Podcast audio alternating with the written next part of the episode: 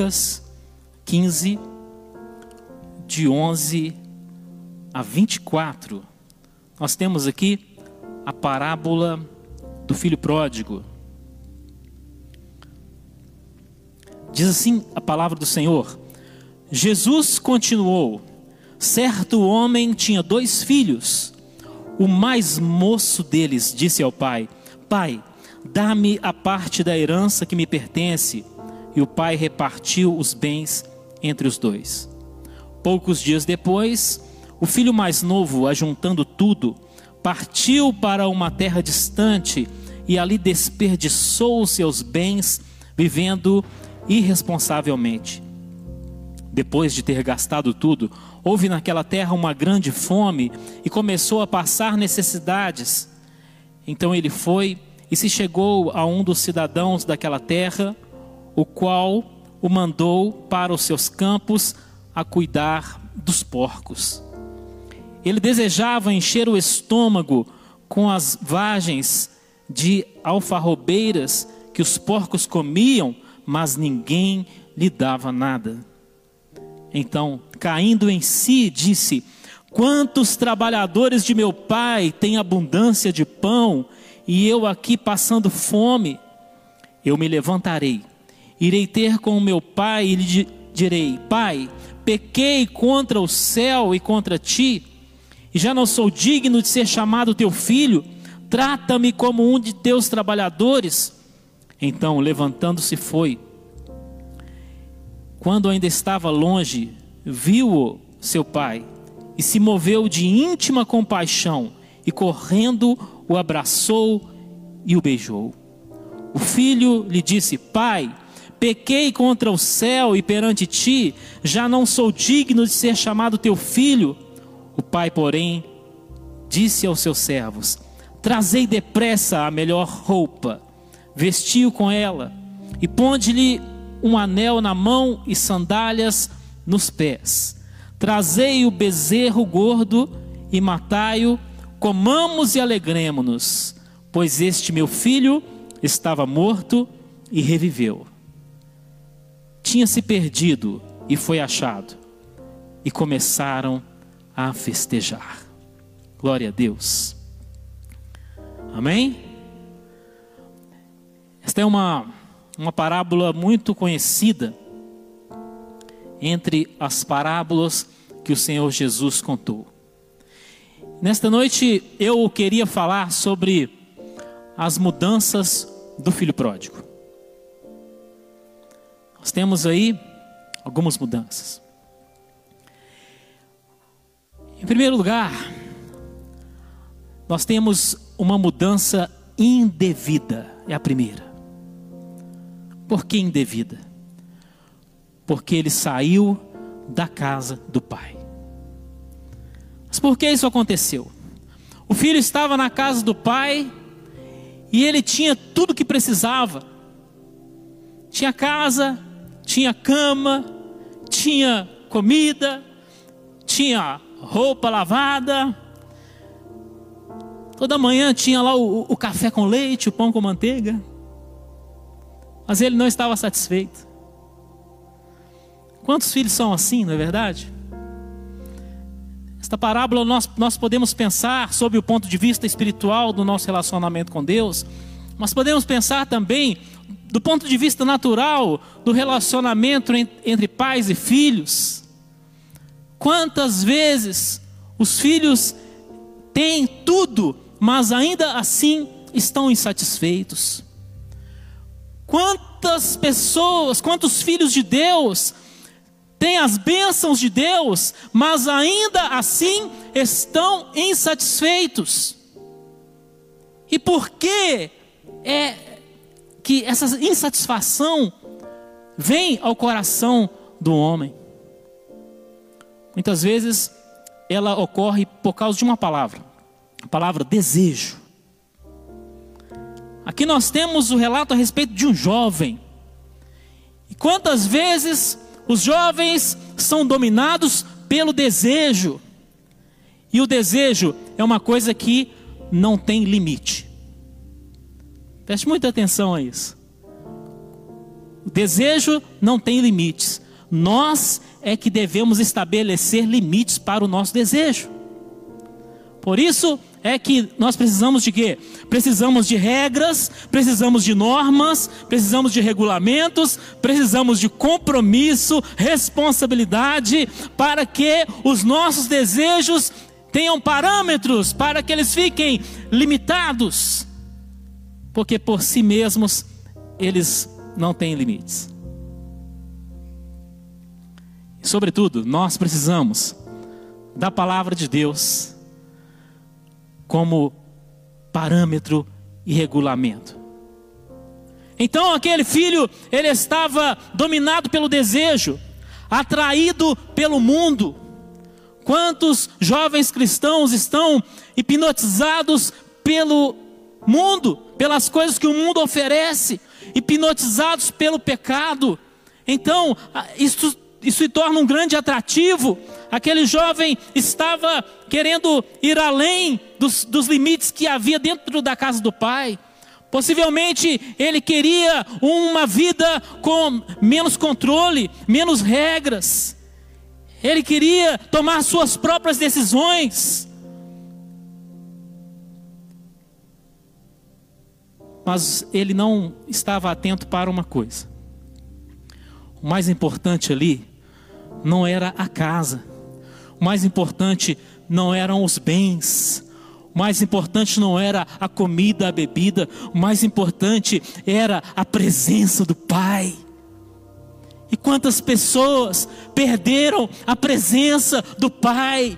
Quantas pessoas têm se afastado da presença de Deus em busca de prazeres, em busca da realização de desejos. Quem sabe você que está me assistindo neste momento, quem sabe você esteja distante da casa do Pai, distante da presença do Pai. Então aconteceu aquela aquela primeira mudança, uma mudança indevida. Ele saiu da casa do pai e foi viver a sua vida. E o que acontece de imediato? Ele deve ter tido um sentimento muito agradável. Ah, agora eu estou livre, agora eu posso fazer o que eu quiser. Assim acontece com aqueles que se afastam da presença de Deus, com aqueles que abandonam o Evangelho. Ah, agora eu estou livre. Então aquele primeiro sentimento pode ter sido positivo, sim. Agora não tem ninguém para me controlar. Agora eu faço o que eu quiser. Agora não tem ninguém para falar que hora que eu devo chegar em casa. Agora não tem ninguém para dizer se eu posso gastar esse dinheiro ou não posso. Agora não tem ninguém para dizer se esse relacionamento é bom ou não. Agora eu sou dono do meu nariz, eu faço o que eu bem entender. Ah, que maravilha! Mas este é o caminho da destruição. Quantas pessoas estão vivendo assim e elas têm essa ilusão de uma liberdade impressionante. Parece que a ideia dele foi boa. Assim pode parecer para muitas pessoas que se afastam da presença de Deus, ou daquelas pessoas que não querem nem ouvir falar da palavra de Deus. Pode ser que as suas vidas ainda estejam nesse estágio de curtir a liberdade. Então, se você fala alguma coisa, a pessoa diz: Ah, mas você está me julgando. Mas preste atenção este sentimento de liberdade longe da presença do Senhor. É como aquele sentimento de alguém que está em queda livre depois de saltar de um avião. Olha, eu nunca fiz isso. Alguém aqui já fez? Alguém já saltou aí de, de um avião? Deixa eu ver. Ninguém? Tem nenhum doido no nosso meio? Mas deve, deve ser uma sensação incrível. E a gente vê né, no, na, nos vídeos as pessoas ali flutuando no ar. Antes que o paraquedas se abra, né? As pessoas estão ali se divertindo, estão curtindo. Então a pessoa em queda livre, ela se diverte, está tudo muito bem, enquanto não se chega ao chão. Então é assim a pessoa que está curtindo uma liberdade sem Deus, uma liberdade sem Cristo. Isto é uma grande ilusão, porque o fim pode ser a destruição e será caso a pessoa não se arrependa.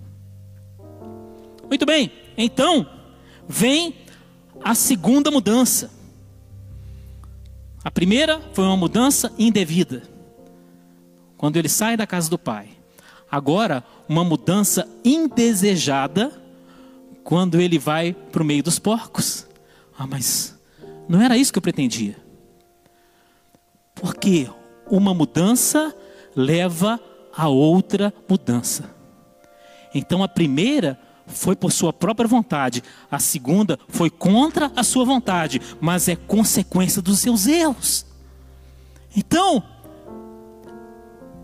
quando alguém quer viver longe da presença do Senhor por sua própria conta, ele escolheu viver assim, mas ele terá que enfrentar uma segunda mudança quando a sua vida irá de mal a pior. Foi o que aconteceu com esse filho quando acabou o seu dinheiro.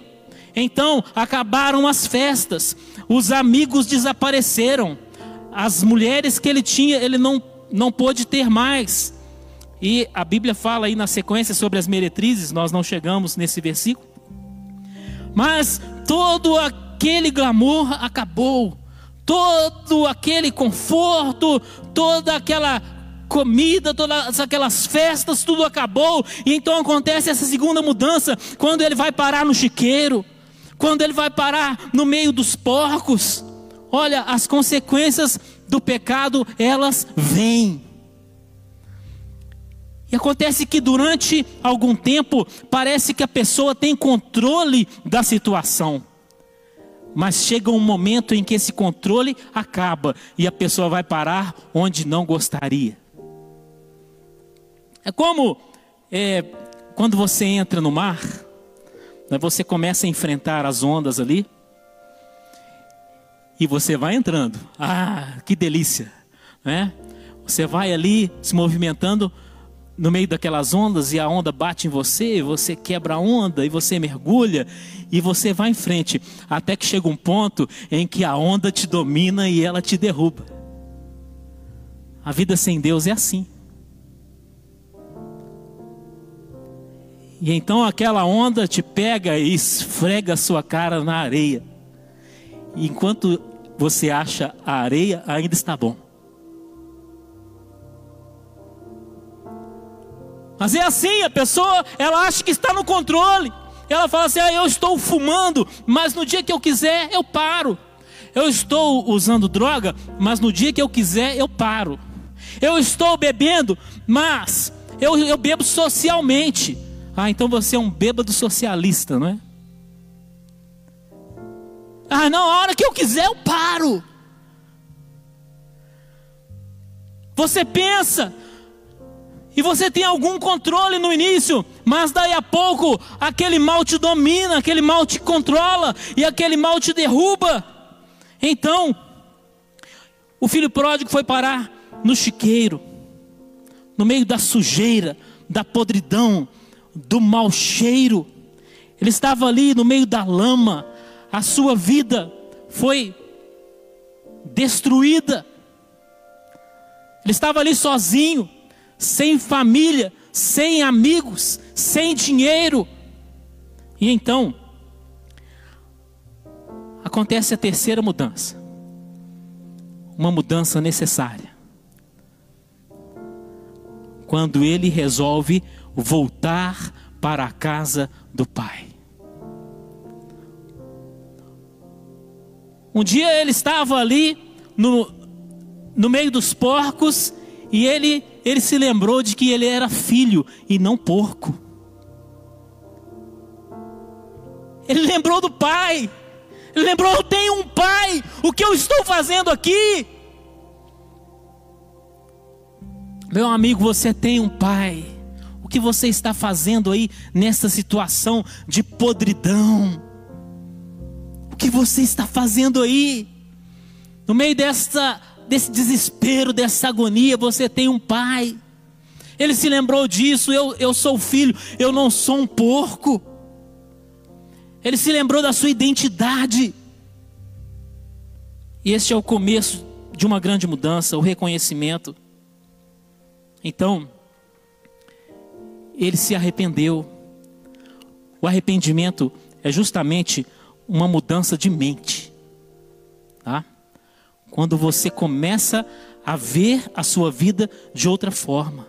Quando você reconhece que você está errado. Quando você reconhece que está longe da casa do Pai. Quando você reconhece o seu pecado. Você muda o seu ponto de vista. Então isso é o arrependimento. Mas aconteceu também o que? A conversão. O que é a conversão? Aqui diz assim: que ele levantando-se foi ao encontro do seu pai. Enquanto que arrepender é mudar o modo de pensar, a conversão é uma ação, é uma mudança. Agora, não é mudança de religião, conversão não é isso. Conversão, biblicamente falando, é voltar para Deus. A palavra do Senhor diz: convertei-vos ao Senhor de todo o vosso coração. É voltar para Deus. Eu gosto daquela figura da metamorfose, que é aquele processo pelo qual a lagarta se transforma em borboleta. É uma mudança profunda.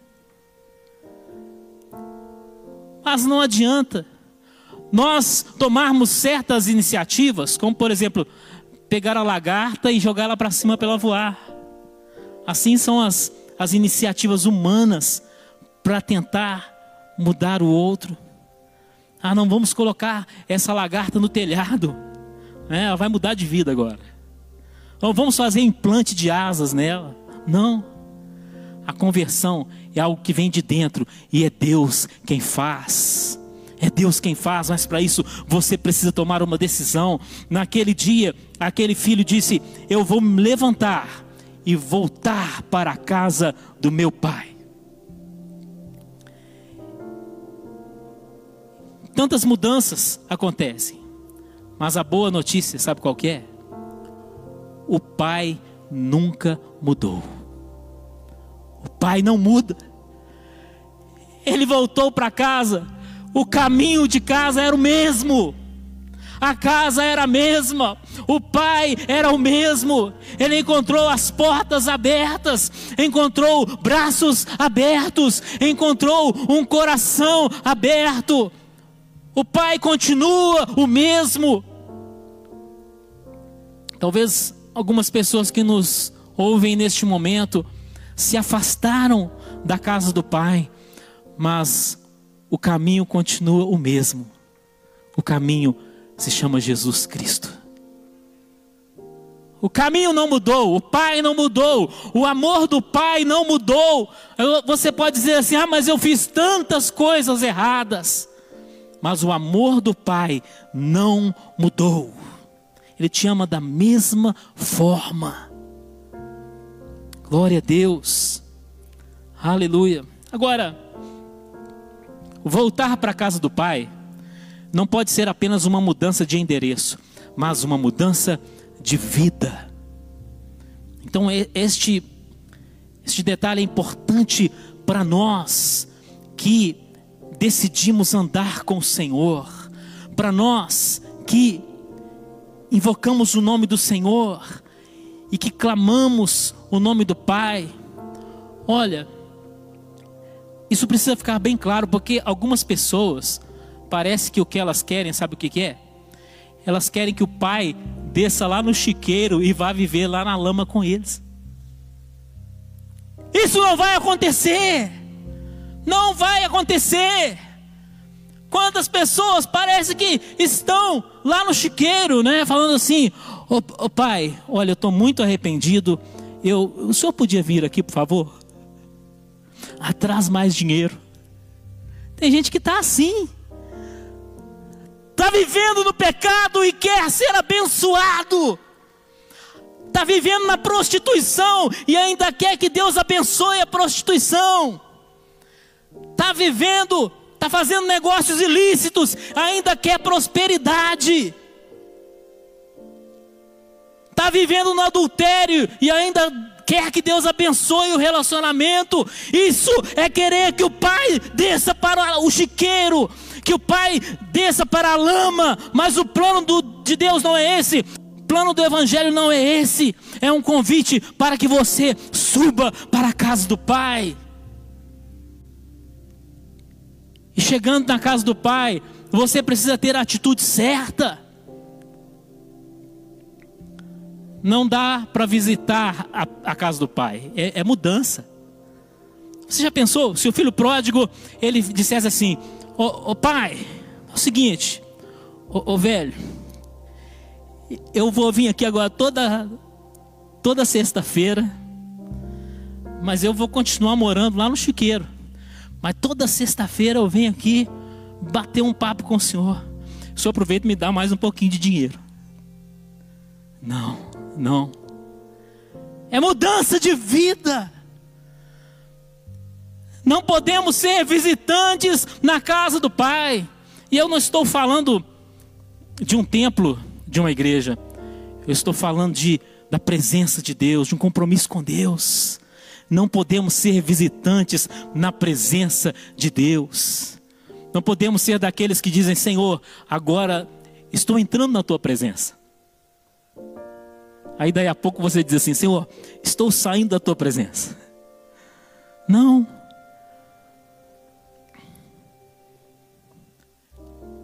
O filho pródigo, ele não, não podia levar os porcos para a casa do pai. A proposta de Jesus é mudança. É mudança. Você não pode dizer assim: olha, eu, eu aceito Jesus, é, eu agora eu sou um cristão, mas Jesus, por favor, não mexa nos meus porcos. Deixa que dos porcos cuido eu. É assim quando você aceita Jesus, mas você não aceita as palavras de Jesus. Você aceita Jesus, você aceita a salvação, você aceita a bênção, mas você não aceita que Jesus interfira nos seus relacionamentos. Você aceita tudo que Jesus quiser te dar, mas você não está, não está pronto a entregar nada que Ele te pede. Não é assim o Evangelho. Não é assim. Não podemos ser cristãos e ao mesmo tempo sermos caloteiros. Não podemos ser cristãos e ao mesmo tempo adúlteros. Não podemos ser cristãos e ao mesmo tempo desonestos. Não podemos, porque isto seria como levar os porcos para a casa do pai. Olha,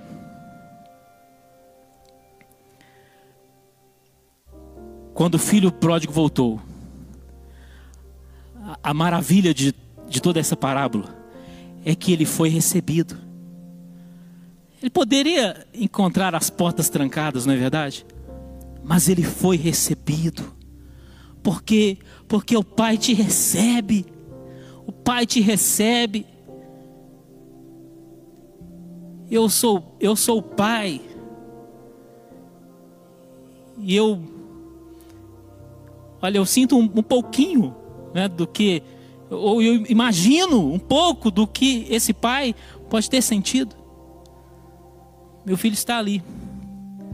Eu fico pensando, eu pensou se um, um dia desses meu filho falar assim, o pai, eu quero ir embora. Quero ir embora de casa. Mas por que, meu filho, você está se casando? Não, pai, é porque não aguento mais a sua cara. Misericórdia. Mas é assim quando as pessoas abandonam o Senhor.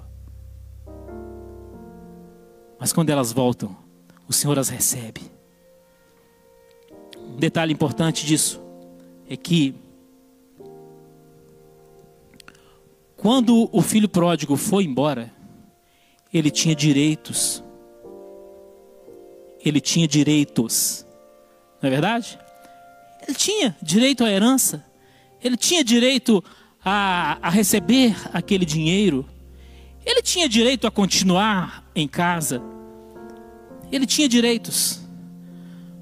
Mas quando ele voltou, ele não tinha mais direito nenhum. Ele foi embora por direito e voltou pela graça. É assim a nossa história em relação a Deus. Você tem direito de ir embora. Você tem direito de se afastar da casa do Pai e fazer o que você bem entender da sua vida. Mas você não terá direito nenhum de voltar. Mas Ele te recebe pela graça. É graça. Então, você não pode chegar exigindo. Ah, Senhor, determino agora que o Senhor faça tal coisa na minha vida. Misericórdia. Nós temos que determinar, sabe o que? Determinar que seremos obedientes ao Senhor. Determinar que nunca mais nos afastaremos da casa do Pai. E outra coisa, ele foi recebido sem cobranças. A pessoa podia, podia estar escrito assim: então o pai, virando para o filho, disse: Meu filho, Aonde está o dinheiro que eu te dei? Não. Meu filho, agora você vai pagar pelo prejuízo que você me deu. Não. Meu filho, sim, você agora será um trabalhador dentro desta casa e você vai trabalhar para me ressarcir do meu prejuízo. Não. Ele falou assim: tragam depressa a melhor roupa. Tragam o anel, coloquem no dedo desse filho. Tragam as sandálias, coloquem nos seus pés. E vamos nos alegrar, porque esse meu filho estava morto e reviveu, estava perdido e foi achado.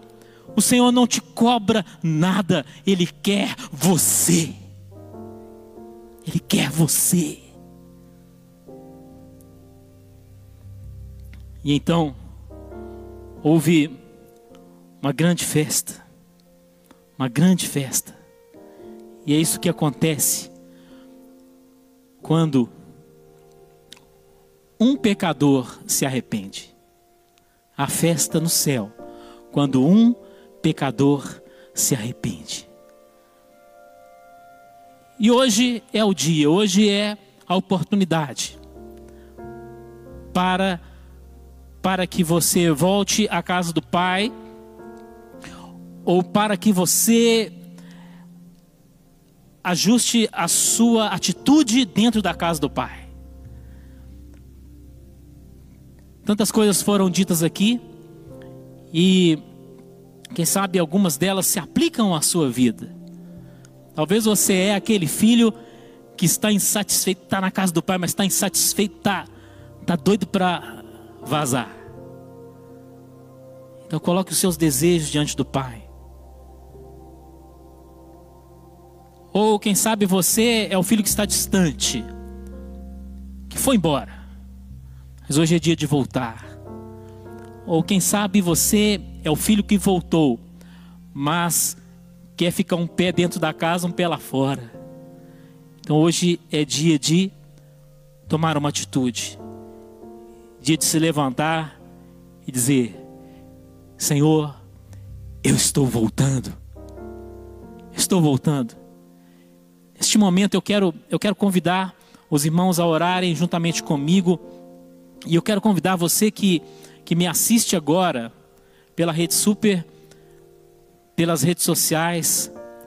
Eu quero te desafiar a orar nesta noite e dizer: Pai, eu estou voltando. Eu estou voltando para a tua presença. Não deixe para amanhã Não deixe para depois, porque depois pode ser tarde demais. Volte hoje. Decida retomar o teu compromisso com Deus. Alguém pode dizer assim: "Ah, mas eu eu nunca tive compromisso com Deus". Mas esse esse filho pródigo, ele representa todo ser humano. Todo ser humano, porque a Bíblia diz que todos pecaram e destituídos estão da glória de Deus. Todos se afastaram. Todos. Mas todos são igualmente convidados a retornarem. Amém? Glória a Deus.